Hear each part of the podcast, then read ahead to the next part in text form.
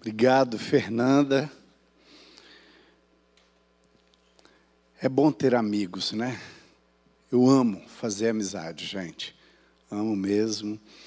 Margarete, eu a gente sempre teve nossa casa muito cheia de pessoas, de amigos, de companheiros de missão. E por onde passamos, nós deixamos bastante amigos, né?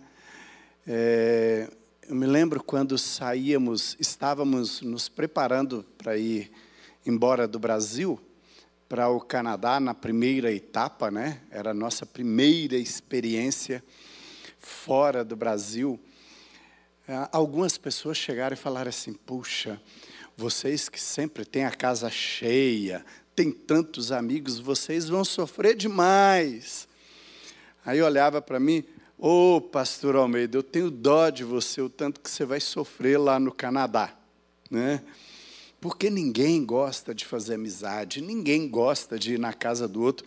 Eu, meu Deus, será que é tudo isso aí e tal? Vamos lá, né?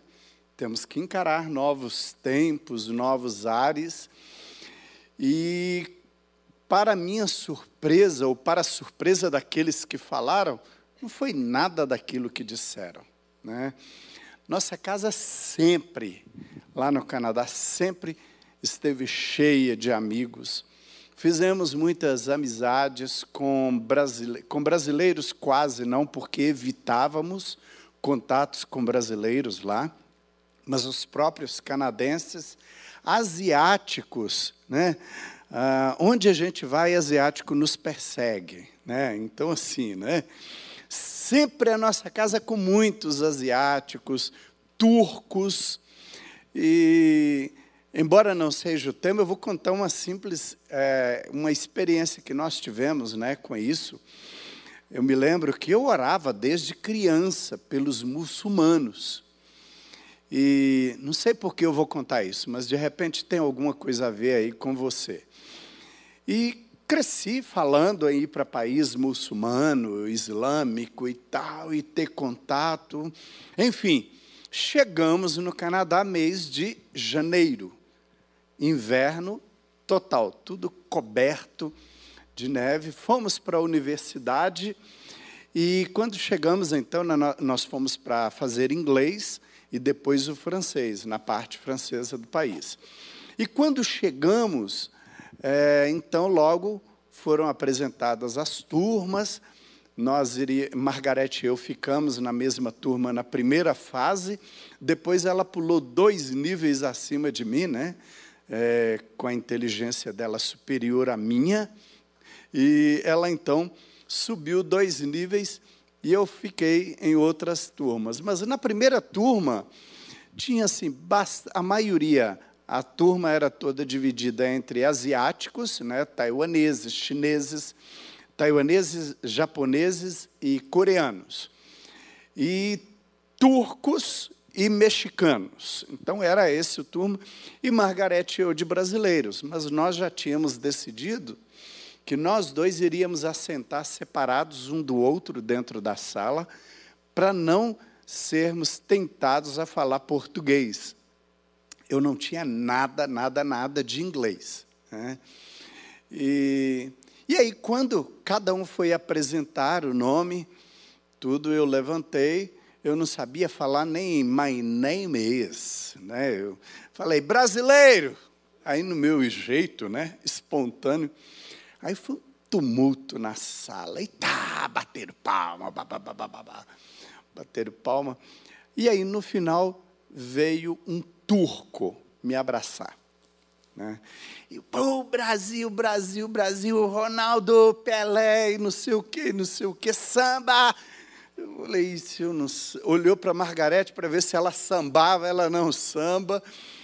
E aí aquele rapaz me deu um abraço. Só que assim, ele era fumante. Ele é fumante. Fumante, inverno. Então, assim, vocês imaginam o odor. Né? Estava ali, né? aquele cheiro. A primeira coisa que eu acredito que tenha sido o diabo, né? não gosto de espiritualizar tudo, não, mas bloqueou minha mente. O cheiro dele deu uma repugnância. E eu comecei a evitar o cara, evitar mesmo. Então ele chegava, ele queria me abraçar, beijar e tudo, e eu corria dele. Aí um dia na minha casa, nós morávamos com um casal em homestay, e morávamos então no, no basement, no porão. E um dia eu fazendo o meu devocional, Deus falou assim comigo: Espera aí, você a vida toda falou que ama os muçulmanos e que você queria e você pretende ir para um país que tem muçulmano. E o primeiro que eu coloco na sua vida, você corre dele. Como é que é isso? eu fui confrontado assim com a, com a mensagem né, do Senhor. E aí eu pedi perdão a Deus e tal. Aí eu falei, olha, chegando na universidade eu vou dar um gruda naquele cara. Aí quando eu cheguei, ele veio, né? Do mesmo jeitinho. Aí eu dei uma abração nele, dei quatro beijos no rosto dele, né? Que era a tradição, quatro beijos. E dali para frente nos tornamos grandes, grandes, grandes amigos. E por incrível que pareça, não percebi nenhuma vez mais nenhum odor nele. Né? E aquilo tudo passou. Foi uma barreira que a gente, que eu criei, né? E que eu sei que era o inimigo tentando evitar o nosso relacionamento. Então eu tive que quebrar um preconceito nos tornamos grandes, grandes amigos até hoje. Isso fazem 20, 26 anos que aconteceu essa amizade nossa e até hoje nós teclamos. Cada três dias ele está lá na Turquia, muçulmano. Tive a oportunidade de dar uma Bíblia para ele em árabe e uma Bíblia em inglês ele foi a primeira vez numa igreja com a gente, numa igreja evangélica. Então, assim, isso foi muito bom, um grande desafio. Fernanda falou de desafio. Quantos aqui conhecem a minha história? Um pouco, pelo menos. Nossa, tem alguns aqui que não conhecem nada, quase, né? Bom, eu sei que vocês que estão na igreja há mais tempo aí, no período da pandemia, oraram por mim porque eu fiquei 31 dias de, de UTI, fiquei nove dias, oito dias em coma, né? e a hora que eu já estava para atravessar assim do outro lado, já iam desligar as máquinas, avisaram para Milana que iam desligar as máquinas porque os hospitais estavam saturados. Aí Deus trouxe, me trouxe de volta. Tem uma senhorinha aqui da igreja que um dia, passando assim, ela, ô oh, pastor Fênix. Aí eu pensei, não, não é Almeida, ela não é Fênix. Na hora eu não liguei os fatos, aí ela falou, você parece um fênix, pastor. De repente só vê falar na sua cinza que você morreu, que você está assim. Aí de repente você aparece aqui assim, ó, ressurge das cinzas. E realmente, muitos desafios Deus preparou para mim. Um dia o pastor Tarciso chegou para mim com aquele jeito dele, né? E falou assim: Pastor, eu fico encabulado, eu queria ter as experiências que você teve e tudo e tal. Eu falei: Não peça isso, não, cara, porque é difícil. Então, ah, Deus prova cada um de maneiras diferentes e com propósitos. Né? E eu sempre falo que eu sou um cara tão difícil, tão pecador e tão ruim, que Deus precisou a vida toda me dar essas, essas provas para eu me manter de pé. Mas uma outra coisa, se Ele, lá atrás, quando me chamou, se Ele tivesse revelado para mim toda a minha jornada, os caminhos que eu passaria, eu teria desistido lá atrás. Eu diria assim: não quero entrar nessa canoa furada, porque eu não estou disposto e nem tenho forças para passar. Então, deixa eu te dizer uma coisa. Deus tem caminhos preparados para todos nós.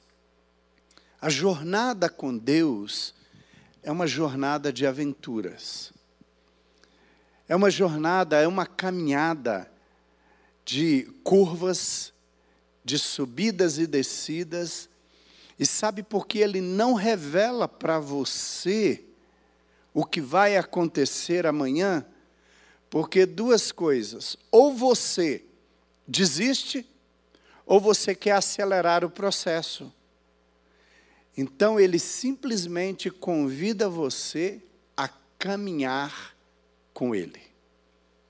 Caminhar com ele. E é isso que eu quero, juntamente com vocês, nesta noite, meditar um pouco sobre a vida desse cara que eu, eu considero um dos mais fabulosos da Bíblia. Eu, eu gosto muito da história de Josué. Eu, quando posso, né, eu assisto as novelas da Record. E olha, se eu já gostava da figura de Josué, eu apaixonei mais ainda, né? E eles foram muito felizes na escolha do, do protagonista no, nos episódios A Conquista da Terra, a Terra Prometida. Então, é muito interessante. Eu queria caminhar com vocês um pouco nessa jornada. É, não sei se é tradição aqui o pessoal ficar bem espalhado assim, ou se é porque sexta-feira e alguns né, não é, foram em casa ainda, tomaram banho e aí tem medo se não passou perfume, ou se é tradição mesmo ficar assim separado pra, por causa da Covid para não contaminar, né, não sei.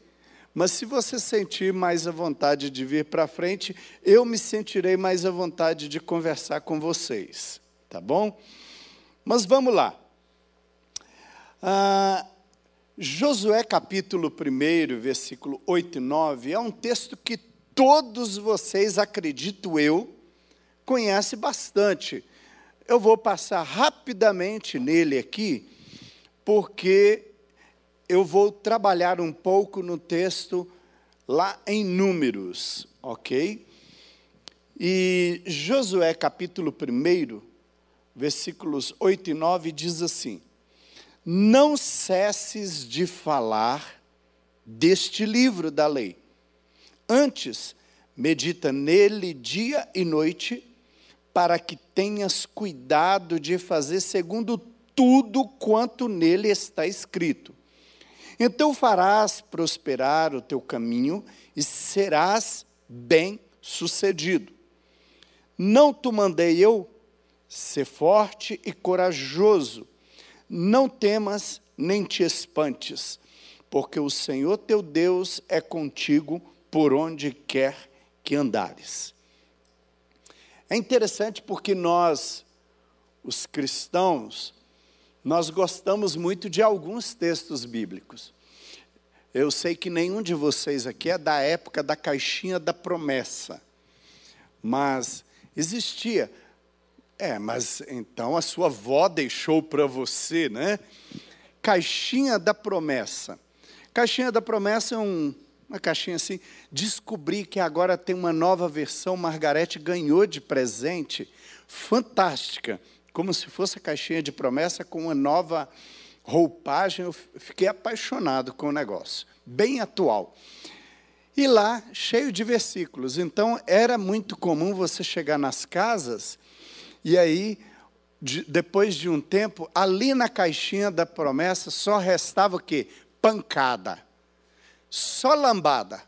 Você pegava assim, aí só estava assim, vai ter com a formiga, ó preguiçoso, né? É, coisas do tipo assim. Por quê? Porque as mensagens boas, né? Eis que estou contigo, te farei você fortalecido. As pessoas pegavam aquilo e colocavam dentro da Bíblia, eu guardava para compartilhar. Irmãos, Deus falou comigo. E aqui, ó.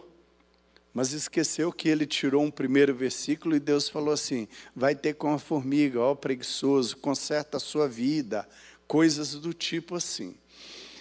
quando nós lemos esse texto, nós damos muita ênfase nos aniversários, nós vamos recitar para as pessoas assim: Não te mandei eu ser forte, corajoso, não temas nem te espantes, porque o Senhor teu Deus é contigo. Mas nós esquecemos que o versículo 8 tem um ensinamento: não cesses de ler, de meditar, de guardar as palavras desse livro. E eu queria compartilhar com vocês um pouco nesta noite sobre, dentro do tema, somos chamados a fazer diferença. E algo que eu estava meditando é que na adversidade há grandes oportunidades. Faça da adversidade uma grande oportunidade. Uma vez eu ouvi diz, esse, esse slogan de um pastor, colega meu, ele foi meu aluno no seminário, e ele era e ele é cego. E aí Deus o chamou para a favela do Alemão, para trabalhar na favela do Alemão no Rio de Janeiro. Mas ele é um cara ultra, hiper descontraído, cheio de humor. E aí eu fui com uma equipe que estávamos em viagem para a África, paramos em, no Rio de Janeiro, e ali naquele bate-papo, eu fui instruir a equipe antes de sair do Brasil, ele citou esse versículo. E aí, alguns ficaram assim, ele foi explicar. Olha, pastor, eu exercito a minha fé na adversidade, porque quando eu vou para a favela para evangelizar, lá eu tenho, eu vivo realmente aquele de, provérbio, é, mais perdido do que cego em tiroteio. Aí todo mundo ficou assim, e ele deu aquela gargalhada e ele falou: Porque quando começa o tiroteio, eu não sei para onde correr. Então eu fico perdidinho dentro da favela. E aí ele então soltou essa: na adversidade você encontra oportunidades. E eu vejo na vida de Josué tipicamente isso. Num tempo muito difícil para Josué, por quê? Porque ele conhece Moisés ainda lá no Egito. Ele ainda era jovem, mas ele também havia vivido a escravidão lá dentro do Egito, e de repente, eles saem do Egito, todas, toda aquela história que vocês conhecem, a dificuldade para sair, as pragas que eles viveram ali, vendo os egípcios sendo afetados pela praga, mas eles estavam preservados, é verdade, mas eles estavam vivendo todo aquele clima. Depois eles conseguem sair do Egito e começam a viver aqueles milagres, aquelas manifestações de Deus. Então Josué não foi aquele rapaz que foi criado de forma cheio de mimos, um rapaz com todo o amparo. Na verdade, ele havia, é, ele também tinha perdido seus pais. Ele estava vivendo tempos difíceis, sim, e ele se espelhou em um grande líder, um homem que Deus, primeiro, esse cara tinha tido toda uma formação no palácio. Depois ele vai para o deserto e tem uma formação da vida. E então é, Moisés volta com toda uma bagagem, não só acadêmica, de ter sido instruído pelos melhores sábios ou os mais sábios da época ali no Egito, mas depois ele tem uma escola da vida. Então chega um personagem que hoje chamaríamos assim um cara cabeção.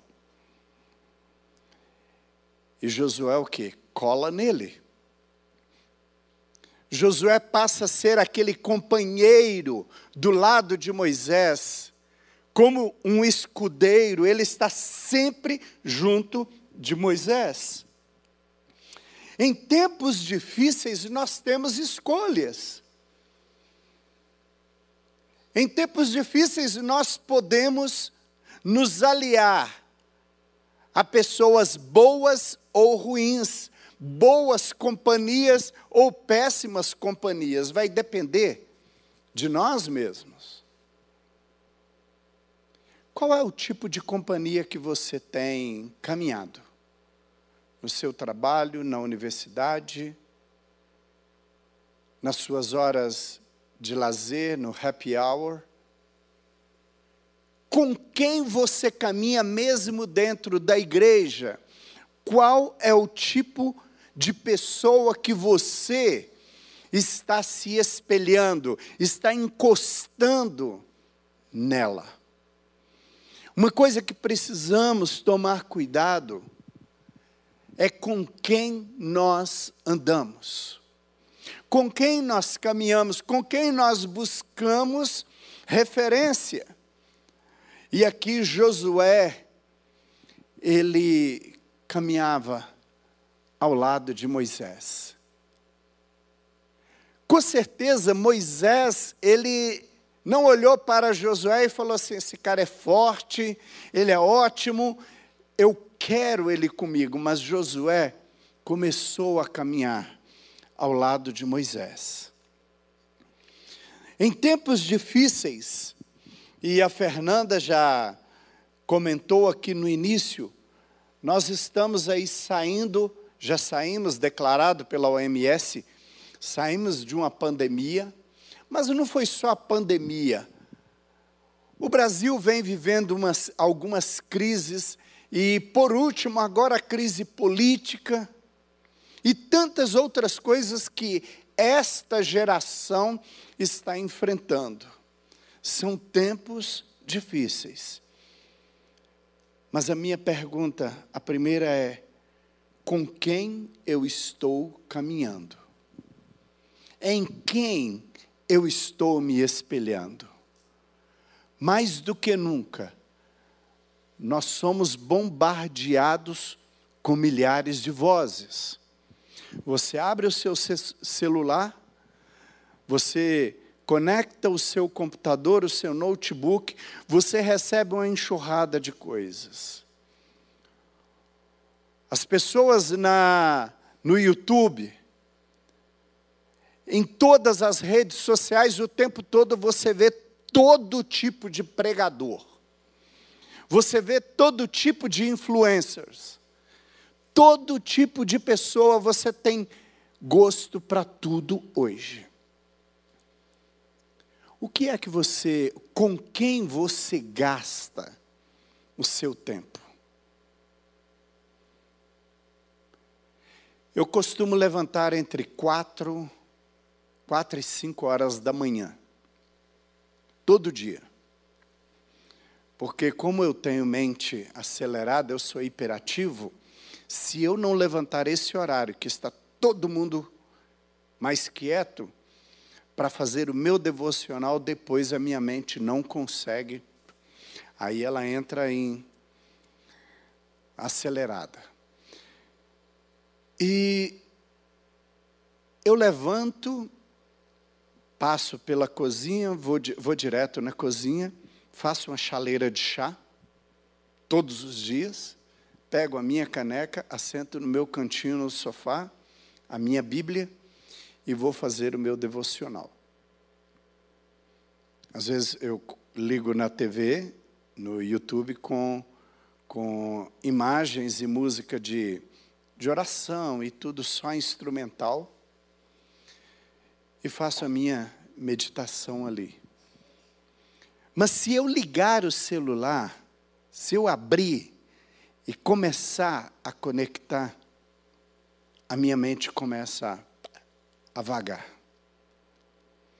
Começa a entrar coisas, mensagens que vão chegando, coisas que vão entrando, e aquilo tira a minha atenção. Então, qual a minha escolha? Eu prefiro não abrir o celular. Eu deixo ele no cantinho e eu vou fazer o meu devocional primeiro. para eu poder me alimentar da palavra de Deus e falar com Deus primeiro, porque senão começam a vir vozes. E temos muitas escolhas. Então, eu estou seguindo quem? Qual tipo de pregador que eu gosto de assistir, que eu gosto de seguir? Qual tipo de pessoa que eu acesso, que eu tenho no meu Instagram, no Facebook, no Twitter? Isso vai determinar a minha vida. Isso vai determinar o meu relacionamento com Deus ou com o mundo. Isso vai determinar a minha a minha visão de futuro com quem eu quero me relacionar, com quem eu quero me casar, com quem eu quero formar uma família. Isso vai determinar a minha profissão. Em tempos difíceis, nós precisamos selecionar qual é o tipo de pessoa que eu caminho, que eu gosto de ouvir, que eu escolho ouvir. Em tempos difíceis, nós temos a escolha de lamentar, ficar chorando, resmungando pelos cantos, ou levantar a cabeça e agir. E Josué, ele estava triste.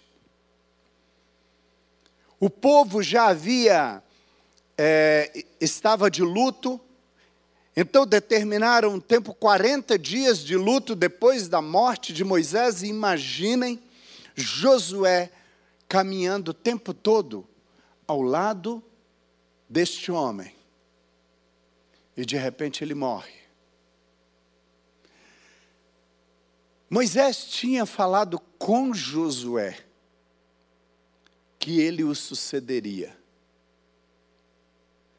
Agora Josué sobe com Moisés, mas chega uma certa distância, Moisés vai mais distante ainda e deixa Josué ali esperando, e de repente Moisés morre. E o corpo desaparece. Não sei se você já leu isso. É a única pessoa que Deus sepultou e botou terra por cima e não deixou nenhum vestígio da sepultura de Moisés. E eu creio que Deus fez isso para evitar que alguém, que aquele lugar ali se tornasse uma segunda Meca, lugar de adoração. Mas agora imaginem a cabeça do jovem Josué descendo, voltando e fala assim: Moisés morreu. Tá, mas você subiu com ele. Primeira coisa, acusação. No mínimo, houve. Segundo, o peso que Josué agora desce para se apresentar ao povo como um novo líder. Não houve uma cerimônia de sucessão e de passar o cajado, de entregar o cajado na mão, ou colocar uma coroa, ou derramar o óleo, nada disso. Mas acima de tudo, ou muito mais forte que isso, Josué estava vivendo luto, sofrendo. Hoje nós tivemos aqui o, é, o funeral né, do nosso querido Nelson. Ontem, assim que é, eu tenho acompanhado a família, assim que chegou a notícia, eu fui no hospital correndo e depois corri para a família o peso que é a dor. Quando eu cheguei e abracei a irmã Edith, ela falou assim: está doendo demais, pastor. Está doendo demais. Isso me remeteu a Josué. Imagina a dor que Josué estava vivendo, ao mesmo tempo aquele conflito na cabeça, na mente. Espera aí, eu vou ter que assumir esse povo, lembre-se que a, nesse ponto aqui, Moisés já havia experimentado a maldade do povo, de ter saído do Egito resmungar, reclamar. Alguns castigos que Deus já havia dado ao povo por reclamar tanto. E agora, Josué, ele tem que assumir uma responsabilidade. Josué estava triste, sim. E aí Deus chega e fala para ele assim: oh, levanta a cabeça. Começa lá o capítulo primeiro assim: Sucedeu depois da morte de Moisés, servo do Senhor, que este falou a Josué, filho de Num, servidor de Moisés, dizendo: Moisés, meu servo, é morto. Dispõe-te agora e passa este Jordão. Tipo assim, ô, oh, Morreu, não tem mais jeito. Levanta a cabeça. Queridos, nós temos escolhas. Diante das dificuldades da vida, diante dos desafios, nós temos a escolha de resmungarmos, irmos para o nosso canto, entrarmos numa depressão, ou levantar a cabeça e dizer: Eu vou encarar a realidade. Sabemos que esta geração é a geração que mais sofre com depressão. E para quem não sabe aqui, eu tive em 2015, estava pastoreando a todo vapor, lá em Santo Amaro, a igreja bombando, e de repente eu tive burnout.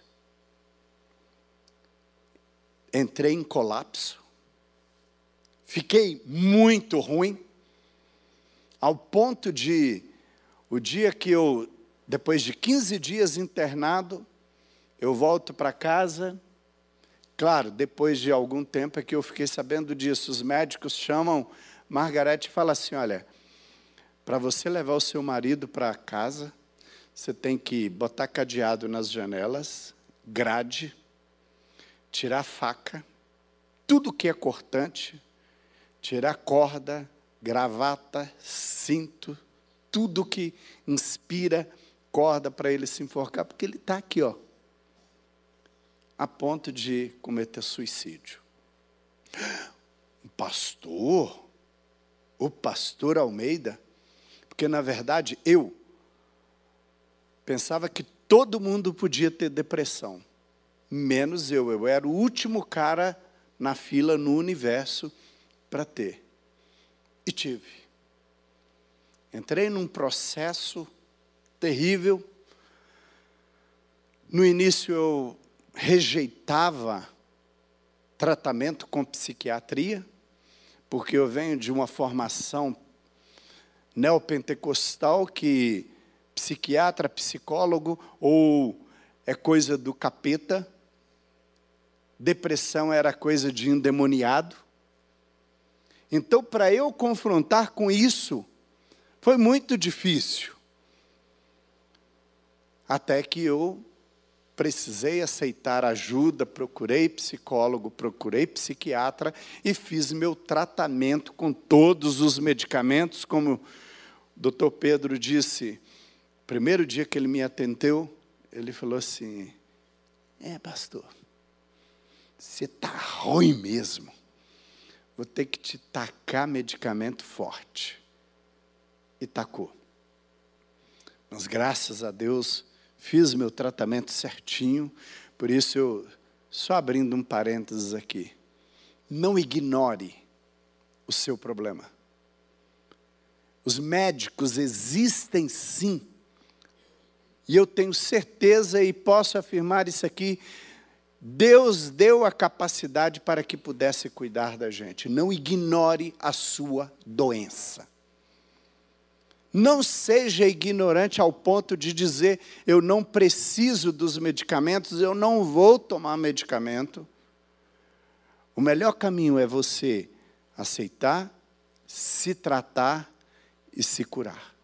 Porque se você correr disso, você vai rastejar a vida toda. Então fica a mensagem aí para vocês, fecha parênteses. Tempos difíceis, nós podemos ou lamentar, ficar no nosso canto, resmungando. Lembra de Elias, quando ele, depois de fazer todo aquele estardalhaço lá com os profetas de Baal, e caiu fogo do céu, e poderoso, e sapateou. Aí vem uma mulher e ameaça Elias. E Elias esconde numa caverna com medo de uma mulher. E ele entra em depressão. Ele vai para um riacho, fica lá escondido, não quero mais nada, eu quero morrer. Ah, Deus não gosta de mim. Ninguém gosta de mim. Na igreja, ninguém dá bola para mim. Passa, o pastor passa e nem fala comigo. Ah, eu não consigo uma namorada, um namorado. Vou morrer solteiro, solteira. Não é isso que passa. Eu me casei com 31 anos. Gente que luta, que era para mim, e já era pastor, no norte de Minas. Ai, que dificuldade. Todo mundo queria me casar. O tempo todo aparecia pessoas falando: Olha, eu vou marcar um jantar lá na, na minha casa, pastor, para você conhecer Fulana de Tal e tal. E teve uma fase que eu falei: Gente, para que, eu vou casar? Eu não preciso. Eu sei cozinhar, eu sei lavar, eu sei passar, eu sei pastorear bem, eu sei aconselhar casais. A igreja está indo muito bem, obrigada. Minha casa apesar da minha chatice na época, né, cheio de toque, mas a minha casa era ultra, hiper organizada. Eu falei, para que, que eu vou casar? Mas sempre estava naquela luta. Caso não caso, para que casar? Eu preciso casar. Aí eu sou pastor, aí eu sou homem, a sociedade cobra, então ficava aqueles conflitos. Em tempos difíceis, nós precisamos nos posicionar. Ou vamos ficar lamentando, vamos ficar é, cada dia nos colocando para baixo, ou vamos nos levantar e aceitar o propósito de Deus para a nossa vida, quando Ele diz assim: Ei, levanta, seja forte, corajoso, enfrenta, enfrenta a realidade enfrenta a sociedade, enfrenta o trabalho, vai, assuma. Eu posso cair os ombros, eu posso recuar, ou eu posso aproveitar as oportunidades que tenho. Me envolver me envolver com a igreja, me envolver com as pessoas, me envolver no nos relacionamentos, me envolver com a família. Eu tenho escolhas. E Josué, ele soube fazer essa escolha. Josué se posicionou do lado de Moisés o tempo todo e agora ele precisava assumir uma liderança. Em tempos difíceis, nós devemos exercer uma liderança diferente que cause impacto. Nós precisamos entender que Deus nos chamou com um propósito e isso quer dizer que nós vamos assumir riscos, sim para você iniciar no novo ministério, para você se envolver numa nova atividade, você vai ter que sacrificar sim. Às vezes nem sempre compreendidos e aceitos por todos. Há 12 anos atrás, mais ou menos, 13 anos, nós voltávamos, 13 anos, nós voltávamos do Canadá. E aí o pastor Jonas então pediu que ficássemos aqui na sede, em São Paulo, e eu assumi a coordenação geral de células na época, Margarete a área de ensino, eu trabalhava com missões, E me lembro aquela agitação toda de coordenação de células. E um dia eu estava ali no pátio e vi e comecei a olhar.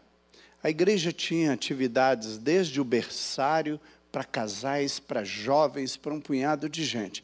E eu comecei a olhar e ver a terceira idade. E aí começou a mexer algo no meu coração. Eu já tinha um projeto que eu havia escrito no Canadá, a partir das experiências da, do trabalho que eles fazem com a terceira idade, e então eu vi aquilo e comecei a incomodar. Eu fiquei incomodado com a Igreja Batista do Povo, que tinha tantas coisas, mas não tinha nada voltado para a terceira idade. E aí, eu terminei de escrever o projeto, apresentei para o pastor Jonas. Ele falou assim: Mas você já coordena células, trabalha com missões, e você está querendo mais coisa ainda? Eu falei: Não, eu quero apresentar uma necessidade. Aí, naquela época, nós começamos o Viver Bem. Depois, um dia, eu tinha uma célula. Na verdade, na nossa casa funcionavam três células durante a semana e sábado, né, uma da minha filha e duas nossa. E numa delas tinha bastante pessoas, é, mulheres divorciadas, viúvas, tinha várias. Nossa célula tinha umas 26, 28 pessoas. E eu comecei a ver aquela necessidade das pessoas solteiras, dos adultos solteiros da nossa igreja. E eu conversava com um, com outro, não tinha nenhuma atividade. E aí, mais uma vez, eu escrevi um projeto de um ministério com, com jovens adultos solteiros da igreja. Na época, convidei um casal de Curitiba que o doutorado deles era sobre esse público e escreveram inclusive um livro bem interessante, A Igreja Invisível. Eu já até falei com a Fernanda sobre esse livro. É, o sobrenome do rapaz é Helmut. Ele chama A Igreja Invisível. Que igreja invisível é essa? Eram os adultos solteiros e aí, na ocasião, isso 2015, eu comecei um trabalho com adultos solteiros, que depois se tornou o AP. Por que eu estou contando isso? Porque nós precisamos assumir riscos, nós precisamos nos envolver na necessidade do povo, na necessidade da igreja. Nós não podemos deixar que a nossa história passe sem escrevermos algo nela. Você é agente de transformação. Você precisa olhar as necessidades e querer se envolver com elas, ainda que, às vezes, nem sempre é bem compreendido ou aceito, assim como Josué. A Bíblia não relata tantos episódios, mas você pode imaginar a situação de Josué. Um rapaz solteiro, e de repente ele chega e assume a posição de um grande líder. Um homem que já tinha feito histórias. E agora Josué assume o lugar de Moisés. Queridos, para mim o que fez Josué ter êxito foi porque ele permaneceu obediente às ordens divinas. Vamos lá para Números capítulo 14.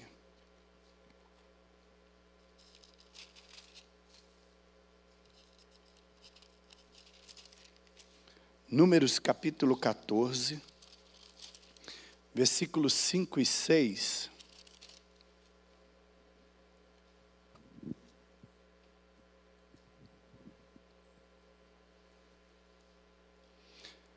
Aliás, eu vou ler do versículo 1 em diante aqui.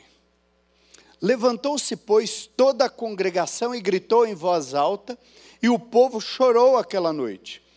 Todos os filhos de Israel murmuraram contra Moisés e contra Arão. E toda a congregação lhes disse: Tomara tivéssemos morrido na terra do Egito, ou mesmo neste deserto. E por que nos traz o Senhor a esta terra, para cairmos a espada, e para que nossas mulheres e nossas crianças sejam por presa? Não nos seria melhor voltarmos para o Egito? E diziam uns aos outros: levantemos um capitão e voltemos para o Egito. Então Moisés e Arão caíram sobre o seu rosto perante a congregação dos filhos de Israel. E Josué, filho de Num, e Caleb, filho de Jefoné, dentre os que espiaram a terra, rasgaram as suas vestes. E aí depois tem todo o discurso que Josué faz. Sabe o que me chamou a atenção é que Josué e Caleb, eles poderiam ter tomado o mesmo posicionamento dos outros espias. Eles saíram, Moisés pede que escolhesse um chefe de cada tribo e enviasse para espiar a terra. Foram lá, viram toda a beleza da terra, colheram um cacho de uva que precisaram dois homens carregar. Eu imagino aquele, aqueles dois homens pegaram um pedaço de pau e penduraram um cacho de uva e vieram ali. Comeram, provavelmente, comeram do mel, das uvas, mas quando esses homens chegam para dar a notícia que Moisés fala, ok, eu quero um relatório agora. Então me passem aí um relatório. Legal. Que eles começam a falar: olha, realmente a terra é boa. Tem uma uva boa, um mel bom, mas. E aí eles começam as lamentações. O povo é perigoso, tem gigante, é difícil, é muita derrota.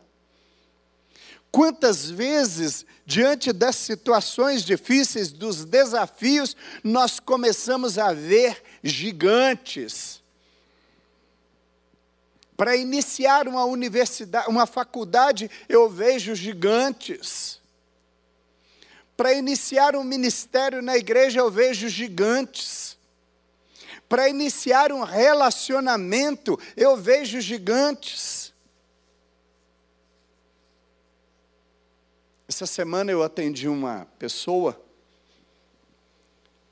e essa pessoa, uma dificuldade enorme de iniciar um relacionamento, de namorar. Por quê? Ah, eu quero uma pessoa perfeita. Deixa eu dizer para você, você nunca vai encontrar.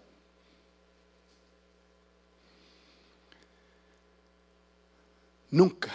Sabe por quê? Porque você também não é perfeito. Imagina se você encontra uma mulher perfeita. Estou falando para os homens.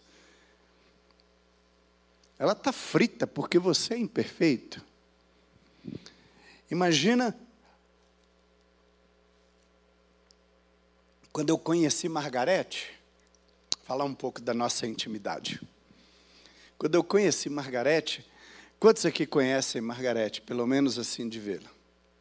Ok? Vocês acham Margarete séria? Multiplica vezes 100. Ela era assim por causa da posição nela na igreja, formação no Betel, lá de João Pessoa, e dentro da família. Então ela, o primeiro dia que eu encontrei, um amigo meu de seminário me apresentou, e ela, na porta do banco, do Bradesco, lá em Montes Claros, ela chegou e me. Boa tarde, pastor Almeida. Aí, quando ela virou as costas, esse meu amigo falou assim: Aí, Almeidinha, um bom partido para você. Eu falei: Deus me livra. Primeiro, que ela era betelina. E o meu seminário, que foi aqui em Pindamonhangaba, nós brincávamos assim: quem é doido de casar com uma mulher betelina? Mulher da Paraíba? Opa, não. E depois que ela era muito forte na cidade, ela andava sempre meia clássica, né? Aí quem era o pastor Almeida? Era o pastor mais doido que chegou na cidade de Montes Claros, ao ponto de do conselho de pastores, o chefe do conselho de pastores, querer me colocar fora da cidade. Eu tinha 27 para 28 anos, cabelo aqui assim, grande, cabelo com luzes. Isso eu estou falando de 31 anos atrás, gente. Macacão, uma mochila vermelha e um tênis vermelho. E pastoreando uma igreja que 80% dela era de hippies e de gays e morador de rua e de drogados. Então, assim, a igreja que eu fundei, que eu comecei essa primeira igreja que eu fundei, o perfil dela era assim.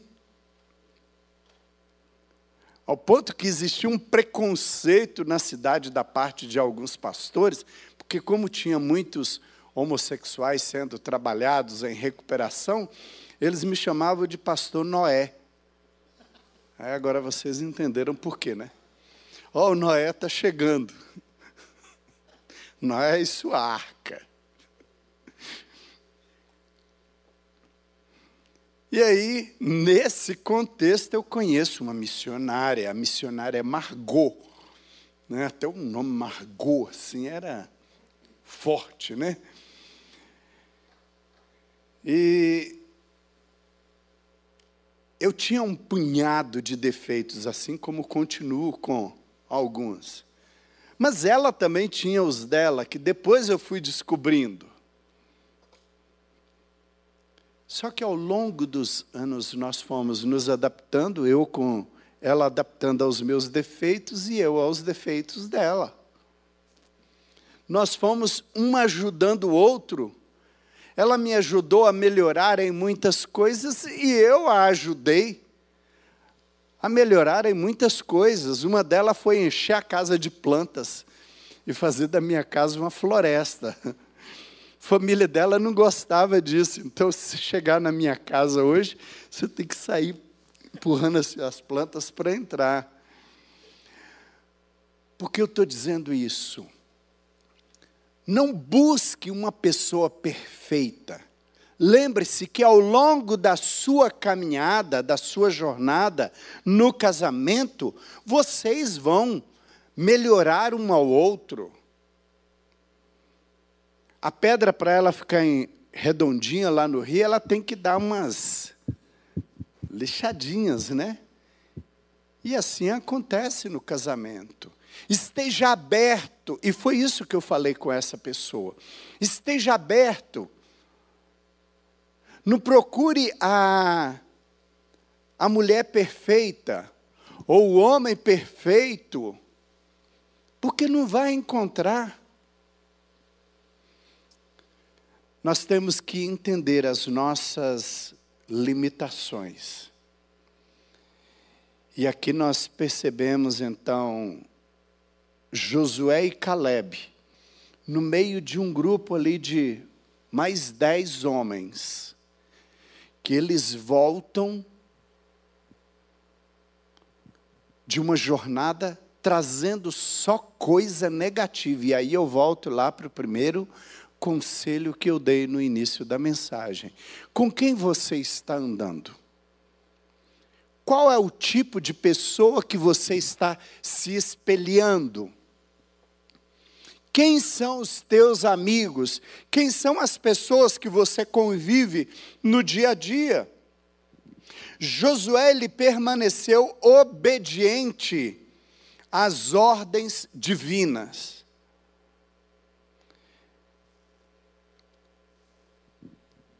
Números capítulo 11.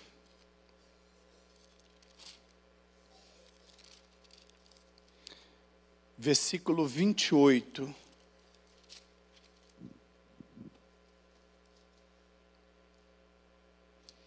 Nós vamos encontrar Josué sendo confrontado com um defeito dele.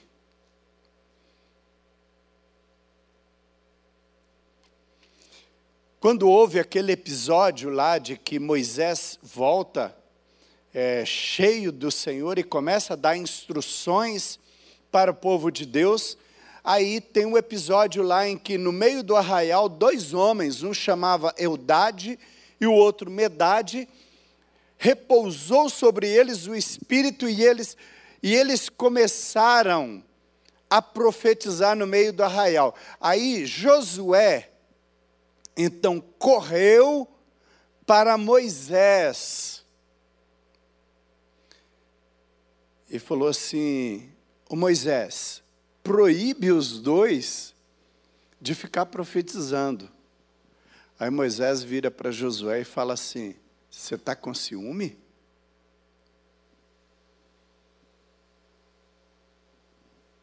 É interessante quando você vê esse episódio aqui. Ele era um rapaz. Ele também podia errar, como ele errou várias vezes.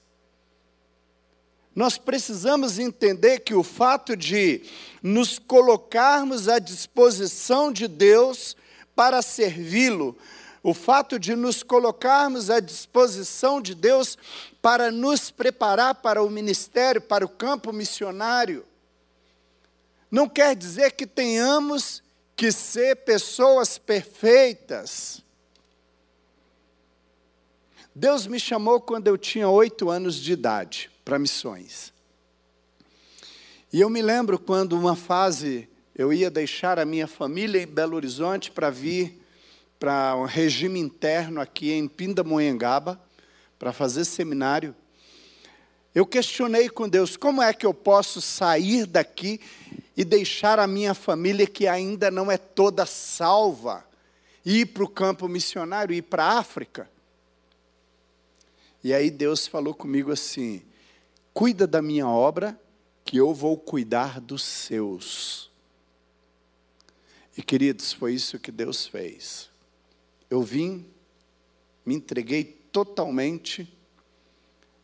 Dois anos depois, o meu pai se converteu, depois o restante dos meus irmãos se converteram. Cuida da minha obra e eu vou cuidar da sua vida. Eu vou cuidar da sua família. Se entrega para o Senhor e Ele vai cuidar de todos os detalhes na sua vida. Não espere ah, o dia que eu for perfeito eu vou me entregar totalmente para a obra de Deus.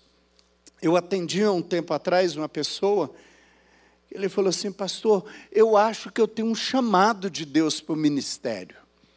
Falei, você acha ou tem certeza? Eu não sei e tal. Falei, mas o que você está esperando? Ah, pastor, eu ainda preciso consertar muita coisa na minha vida e eu preciso ser uma pessoa santa para servir a Deus. Aí o meu humor, né, claro. Eu falei, então você tem que ir para um mosteiro. Porque você não vai conseguir isso.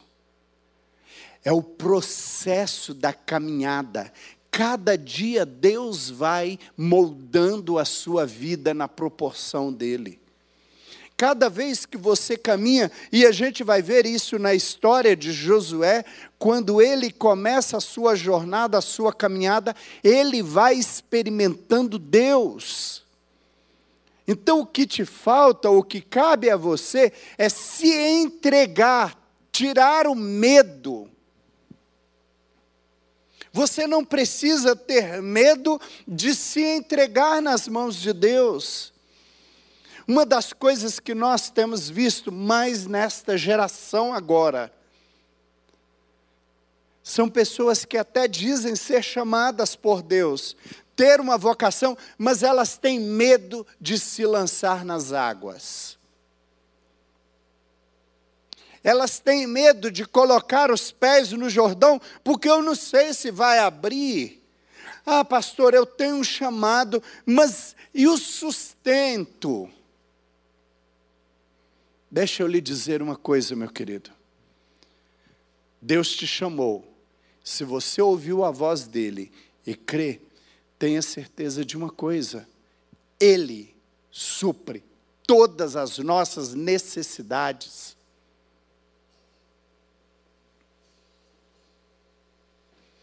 Quando eu vim para o seminário a primeira vez, eu trabalhava, trabalhava no Banco Nacional naquela época, e eu tinha uma empresa de buffet, decoração, em Belo Horizonte. E Deus falou: vai. Eu fui conversar com o pastor da minha igreja na época. Ele falou assim: a igreja não vai te sustentar no seminário. E tinha que pagar. A minha pergunta para ele foi: tá bom, vocês não vão me ajudar, mas você me abençoa? Aí ele falou assim: eu não tenho como não te abençoar. E eu vim. Quatro anos dentro do seminário. Deus sustentou, Deus supriu todas as minhas necessidades. Durante os quatro anos, eu pude montar uma biblioteca. Se você me perguntar como, não sei. De sete mil livros. Sempre fui apaixonado com livros. Depois, ao longo dos anos, os irmãos foram pegando emprestado, né? Eu doei muito também quando fomos para a África, deixei com uma igreja e tudo. Deus sustentou. E ali era apenas a preparação, porque lá na frente Deus iria continuar me sustentando, mas eu precisava destas experiências. Só uma experiência dentro do seminário para você entender isso. Eu já estava ali no seminário há um tempo e estava em débito, inadimplência. E de repente a diretora, uma americana, me chamou e falou assim: Olha, Almeida, é, uma pessoa ligou para a gente da Suécia e aí ela relatou. Essa pessoa nunca tinha vindo ao Brasil. Lá na Suécia, Deus deu uma visão para essa mulher, um sonho. E ela então, consultando catálogos e tudo, descobriu o seminário. E ela ligou para o seminário, as duas falaram em inglês, e ela disse: Olha, eu preciso mandar uma oferta para um aluno que está inadimplente. Aí a diretora riu e falou assim: tem tantos? Na época éramos uns 320 alunos internos. Ela falou: tem tantos? Não, mas Deus me falou de forma específica. Você tem um coral, aí na sua escola tem uma capela? Tem.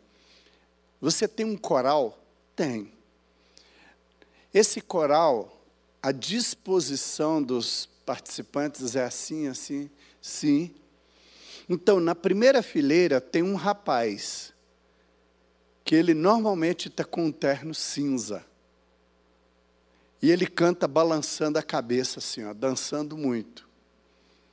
Ela falou: Tenho. O nome dele é Almeida. Cantava, parecia um relógio assim, né? Ela falou: Então é para esse rapaz que Deus está mandando o dinheiro. Ela mandou o dinheiro em dólar, chegou, foi convertido lá cobriu minhas despesas de oito meses dentro da escola. Passaram-se uns dez anos, mais ou menos. Um dia eu estava num congresso que eu era um dos preletores. E aí, é, uma missionária chega e começa a dar o testemunho que Deus tinha chamado ela para o Brasil. E ela se despertou para enxergar o Brasil quando um dia Deus deu para ela uma visão e tal, e começou a contar o fato. Que Deus havia falado para ela de um rapaz e tudo e tal e tal. E aí eu estava sentado lá no, no palco, num banco de trás, assim, nas cadeiras, e fiquei ouvindo a história. Quando ela terminou de falar, eu levantei e falei assim: esse rapaz sou eu. Aí ela abraçou, chorou, nos tornamos grandes amigos, grandes amigos da, na Suécia. Então, Deus, querido, quando Ele chama, Ele capacita. Deus chamou Josué, Ele capacitou Josué. É interessante porque Moisés, ele em muitas coisas, ele fez tudo muito bem, né? Mas veja só, Moisés liderou o povo por 40 anos no deserto. Moisés, Josué liderou 30 anos de conquista, de guerra. Moisés nunca fez uma guerra. Josué foi líder militar face a face, entrou em batalhas. Ele liderou com determinação. Moisés providenciou água para o povo, batendo na rocha. Isso custou a vida de Moisés, que inclusive ele não pôde entrar na terra prometida. Josué ele levou o povo a cavar poços e ter as suas próprias fontes. Josué foi desafiado e desafiou. A base de Josué estava onde? Lá em Josué capítulo 1, versículo 8, que nós lemos para que Josué vivesse tudo isso, experimentasse tudo isso,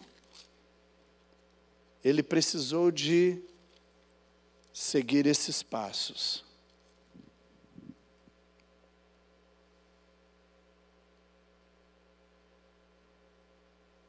Não cesses de falar deste livro da lei. Medita nele dia e noite ou seja, medita dia e noite e depois fale, para que tenhas cuidado de fazer segundo tudo quanto nele está escrito. Então fará prosperar o teu caminho e serás bem-sucedido.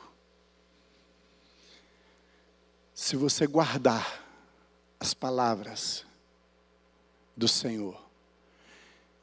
Se você conservar o seu coração, pode ter certeza de que o Senhor fará o teu caminho prosperar. Eu a minha vida sempre foi de desafios. Quando eu iniciei a igreja, a primeira igreja que eu fundei no norte de Minas, Logo depois, fundei um centro de recuperação para viciados em drogas. Eu não tinha nada. Era uma igreja pobre num lugar pobre. Eu me lembro o dia que eu ganhei a primeira bicicleta. E no norte de Minas, aquele calor, uma poeira. E eu pedalava, atravessava a cidade para evangelizar, para ir para o seminário da aula e tudo. E um dia passou um determinado pastor no carro dele e ele falou assim: É, pastor, está te faltando fé, hein? Você precisa ter um carro, mas te falta fé.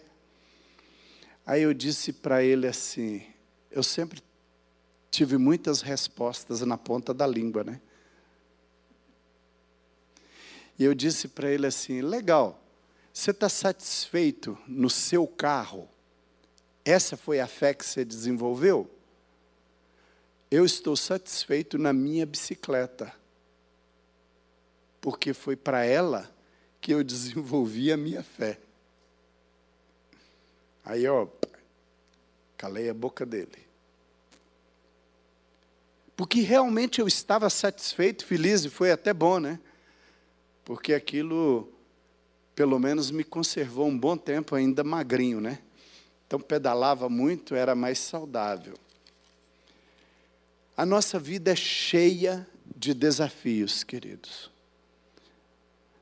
Não pense você que nós temos uma vida nessa terra sem desafios, sem sofrimentos. Em nenhuma parte da Bíblia você vai encontrar esse tipo de evangelho que alguns pregam. Nós somos desafiados todos os dias. Mas tenha certeza de uma coisa: que se você meditar nas palavras deste livro e guardar o teu coração, guardar a tua mente, o Senhor te fará prosperar em tudo.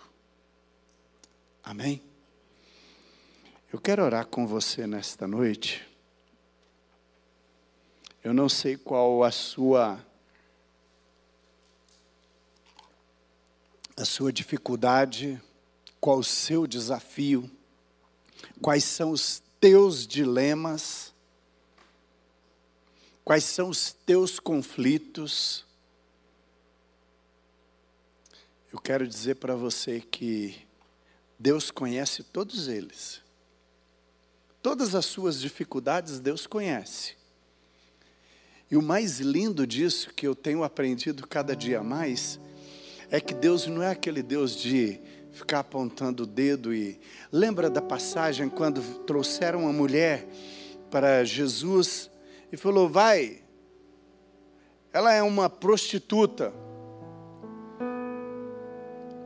Vamos ver o que, que você vai fazer agora. Você não prega santidade, você não está pregando o evangelho do reino, como é que você vai agir?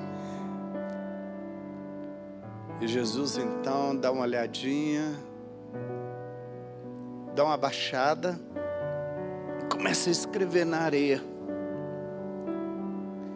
E a multidão, os religiosos, sacerdotes, os levitas esperando que Jesus acusasse aquela mulher, né?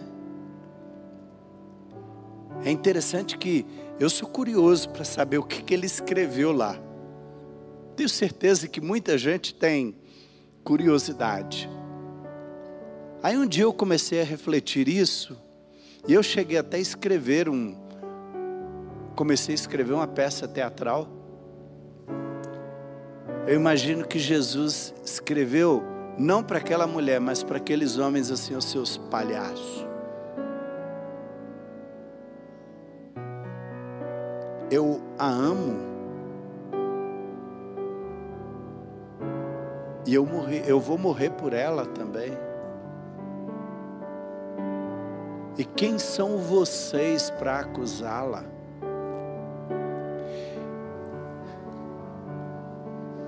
Nosso Deus, ele tem esse perfil, tá? Ele não é um Deus que está com uma régua para te apontar e para te dizer: se você não tiver nessa régua aqui, você não serve. Nosso Deus, ele é um Deus de amor, de compaixão, de misericórdia. É um Deus que te cede a mão e fala assim: vem cá, vamos caminhar comigo. Eu quero te levar você para experiências mais altas comigo. E eu conheço, eu sei Fica tranquilo, eu sei das suas fraquezas, eu sei das suas debilidades. Eu conheço todos os seus pontos fracos, mas eu já morri por elas. Eu só quero que você caminhe comigo para você aprender um pouco mais. E não fique se cobrando tanto, não. Vamos caminhando. Durante a jornada, vocês vão se libertando. E essa jornada é até o dia que você fechar os olhos. Que a Bíblia diz até no chegarmos atingirmos a estatura de varão perfeito. O convite de Jesus, o acolhimento dele para você é sem preconceito. E queridos, depois da minha da minha estafa, depois da minha depressão,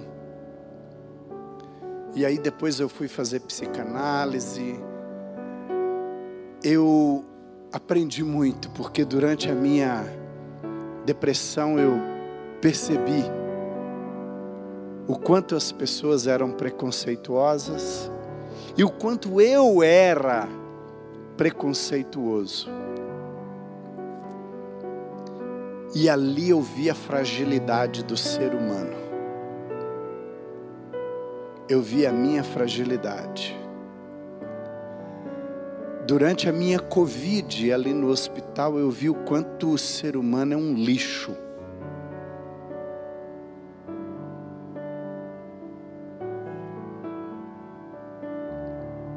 quando eu não tinha nenhuma expectativa de vida, em nenhum momento eu orei pedindo Deus cura porque eu tinha medo de sair dali vivo. Naquele lugar horrível, parecia um inferno. E ali eu vi o quanto nós somos insignificantes. O quanto eu não valia, eu não valo nada. Mas quando eu lembro que Deus é aquele que, independente de quem sou e como estou, Ele me pega no colo e, e diz: Ei, eu te amo, cara. Eu só quero que você caminhe comigo. Eu não estou te cobrando que você seja o santão, a santona, não. É na nossa caminhada no dia a dia que a gente vai aprender juntos.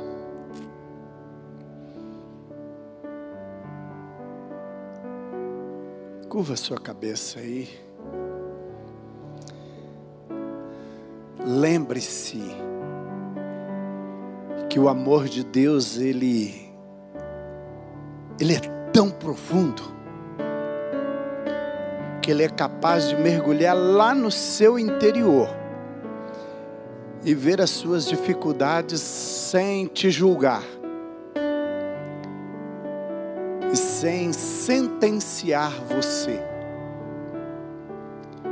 O amor dele é tão largo, tão largo, tão imenso que ele é capaz de abraçar tudo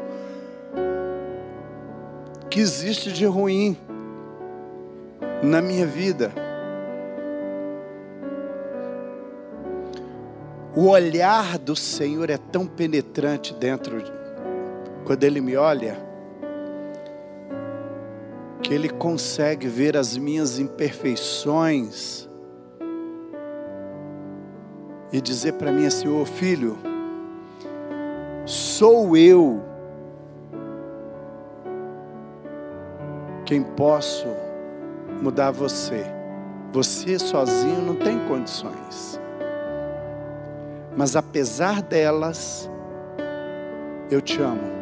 Apesar delas, eu estou contando com você para essa caminhada. Seja forte. Seja corajoso, mas se você não for forte, estiver fraco, não tem problema, eu te seguro, eu te sustento. Corajoso, ah, eu estou com medo, não tem problema Ele vai fazer como ele fez com Pedro. Pedro, você está com medo, né? E quando Pedro começa a afundar, ele vai lá e pega Pedro e traz para cima. Nesta noite, o Espírito Santo de Deus está puxando você de onde você está e te trazendo para cima e dizendo: Olha, foi com grande amor que eu te amei, foi com grande ternura que eu te resgatei.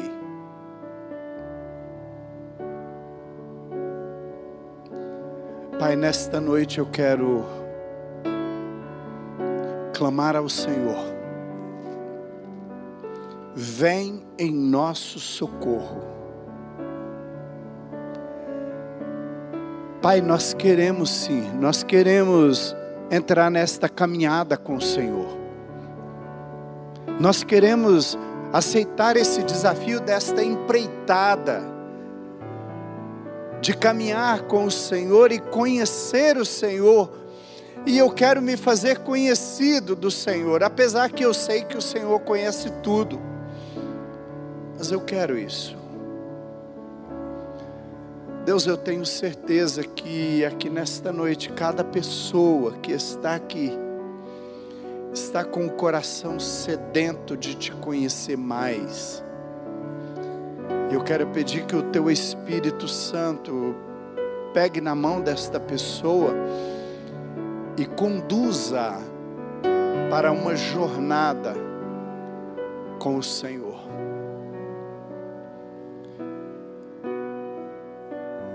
E naqueles momentos de queda, de dificuldade, de batalha, daquele pecado que é tão difícil eu vencer, apesar dele o Senhor está dizendo: "Olha, eu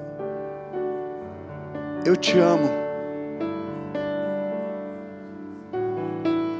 E eu estou preocupado com o seu coração e o seu pecado eu o perdoo e eu levei na cruz.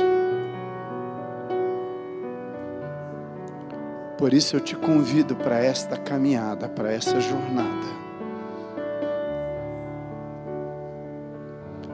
Deus, ajuda esse teu filho, esta tua filha, a vencer os medos e romper, olhando para o Senhor. É em nome de Jesus que eu oro. Amém. Amém.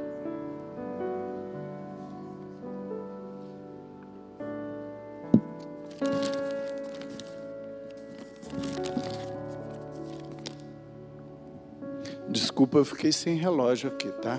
Então. Fiquei perdidinho.